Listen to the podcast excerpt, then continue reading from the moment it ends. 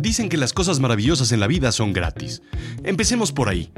¿Cuántas cosas maravillosas puedes enumerar y que estén a tu alrededor? ¿Cuánto cuestan? Este es un mundo, un mundo maravilloso. Yo soy Rodrigo Job y yo te sigo contando.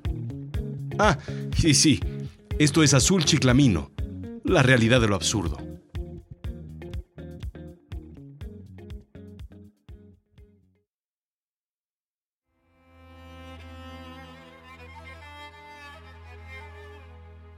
La doctora Stephanie Daly del Instituto Oriental de la Universidad de Oxford y autora de El misterio del jardín colgante de Babilonia, viajó a uno de los lugares más peligrosos de la Tierra para demostrar no solo que existieron los jardines colgantes, sino también para identificar dónde es más probable que existieron, cómo se veían y cómo se construyeron. Según la doctora Daly, los jardines quedaron enterrados en la ciudad antigua de Nínive, cerca de la actual Mosul en Irak. 20 años estuvo en búsqueda de evidencias físicas. Se creía que fueron construidos en el año 600 a.C., pero esta referencia fue tomada por un texto escrito cientos de años después de la fecha en que supuestamente fueron creados. Uno de los textos menciona que fueron construidos por el emperador Nabucodonosor, pero en los escritos del emperador y de su esposa no existe referencia alguna. Esta pista llevó a la doctora Daly a buscar más información, topándose con un prisma en el Museo Británico con escritura cuneiforme, una lengua que data del imperio babilónico. Así, la doctora combinó mapas antiguas con versiones modernas con relieve para ubicar lo que cree que son las ruinas del palacio. Una de las conclusiones fue que Nínive en realidad se le llegó a conocer como la Nueva Babilonia. De ahí pues tanta confusión. Pero pues confusión clásica, ¿no? Como si eres gringo de Nuevo México, pues entonces eres mexicano, ¿no? Porque si no, entonces los mexicanos del sur de Nuevo México deberíamos ser entonces de Viejo México.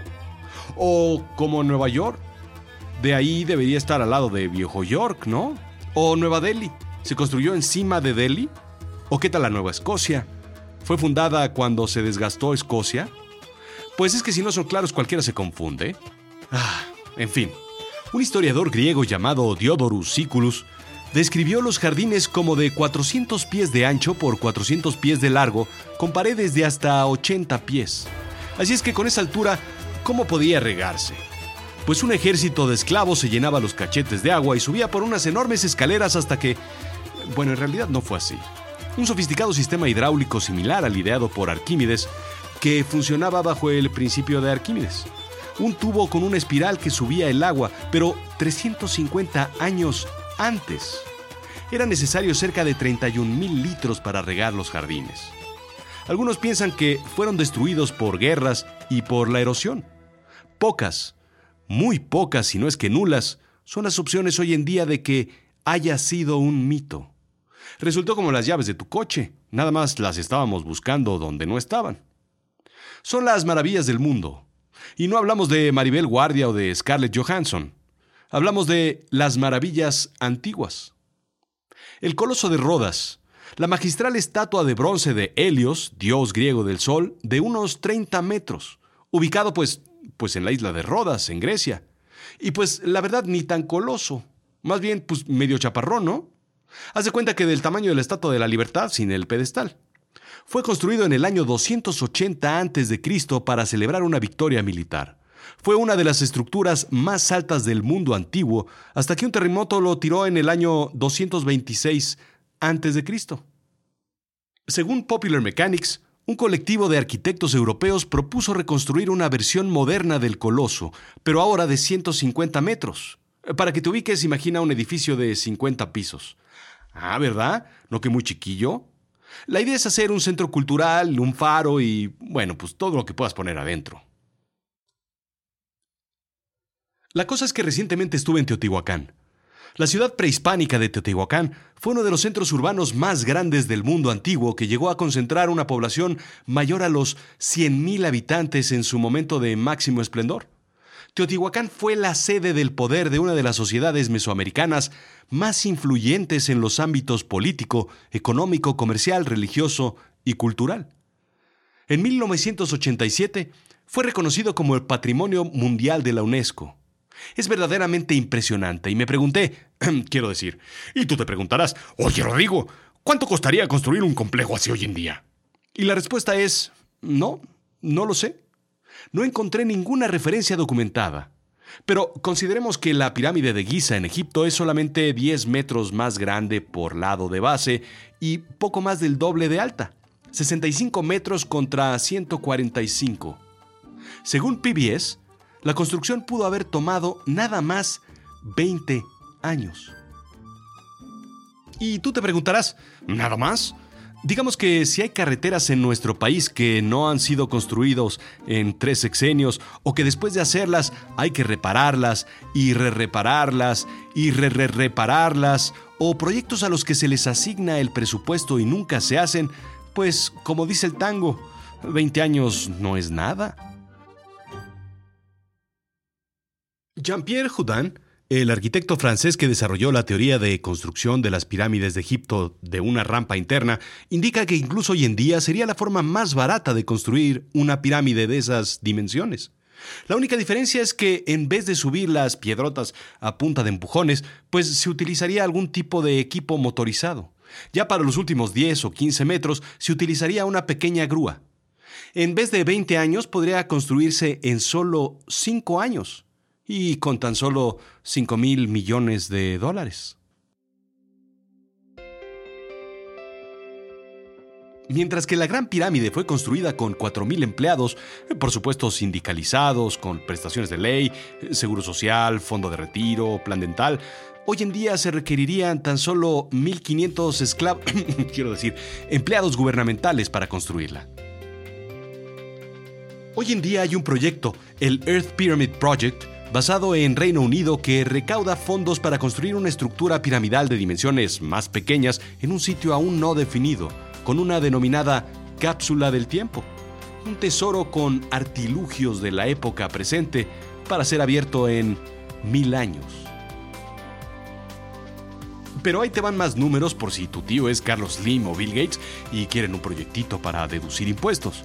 Construir la muralla china costaría 75 mil millones de dólares, y tomaría 18 meses, según The Telegraph. El Coliseo Romano, 555 millones de dólares. El Taj Mahal, nada más 100. Chichen Itza, escasos 5.5 millones de dólares y tardaría 6 meses. Eh, claro, considerando que ya estuvieran listos los permisos, papeles firmados, trámites ante Hacienda, certificaciones ISO 9000, cubiertas todas las cuotas sindicales y que no se haga durante el Día de la Santa Cruz porque pues los albañiles tienen que celebrar y podría tomarnos un poco más de tiempo saber cuánto costaría o reproducir viejas maravillas hoy en día. No creo que sea un fetiche de arquitectos o pruebas de ego. Otros se mueren por comprar una guitarra medieval de un millón de dólares o un micrófono de Elvis coleccionable y babeado por el rey. Lo que es cierto es que hay quien se maravilla viajando y contemplando una maravilla ahí donde está, ya sea sentado en la base de la pirámide del Sol o contemplándola desde arriba. Hay arquitectos que se maravillan de las maravillas desde sus respiradores, arrastrando el lápiz, haciendo un proyecto, o financieros que calculan el costo en una hoja de cálculo. La cosa es maravillarse viendo, planeando o haciendo. No sé qué fue lo último maravilloso que hiciste. ¿Yo? Un sándwich tan alto y tan bien hecho que no requería palillos para mantenerse de pie. Un castillo en la playa y un castillo de naipes bueno, con tres naipes nada más, pero eso cuenta. Hace poco acaricié un caballo, dejé de respirar abajo de un perro y monté el agua. Tal vez nada más. No considero que este podcast sea una maravilla, pero tiene su gracia.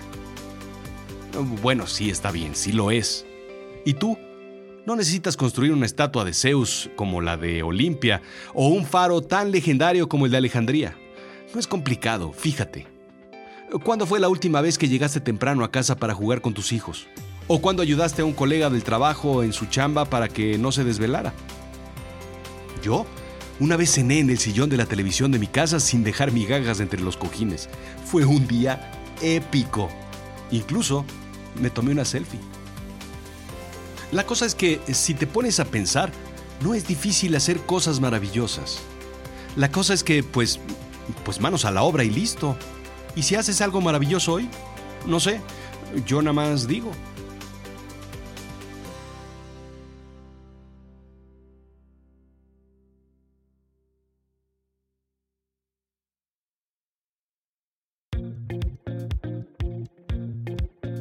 Te voy a pedir un favor. Métete a Twitter y sígueme. ¿Ya?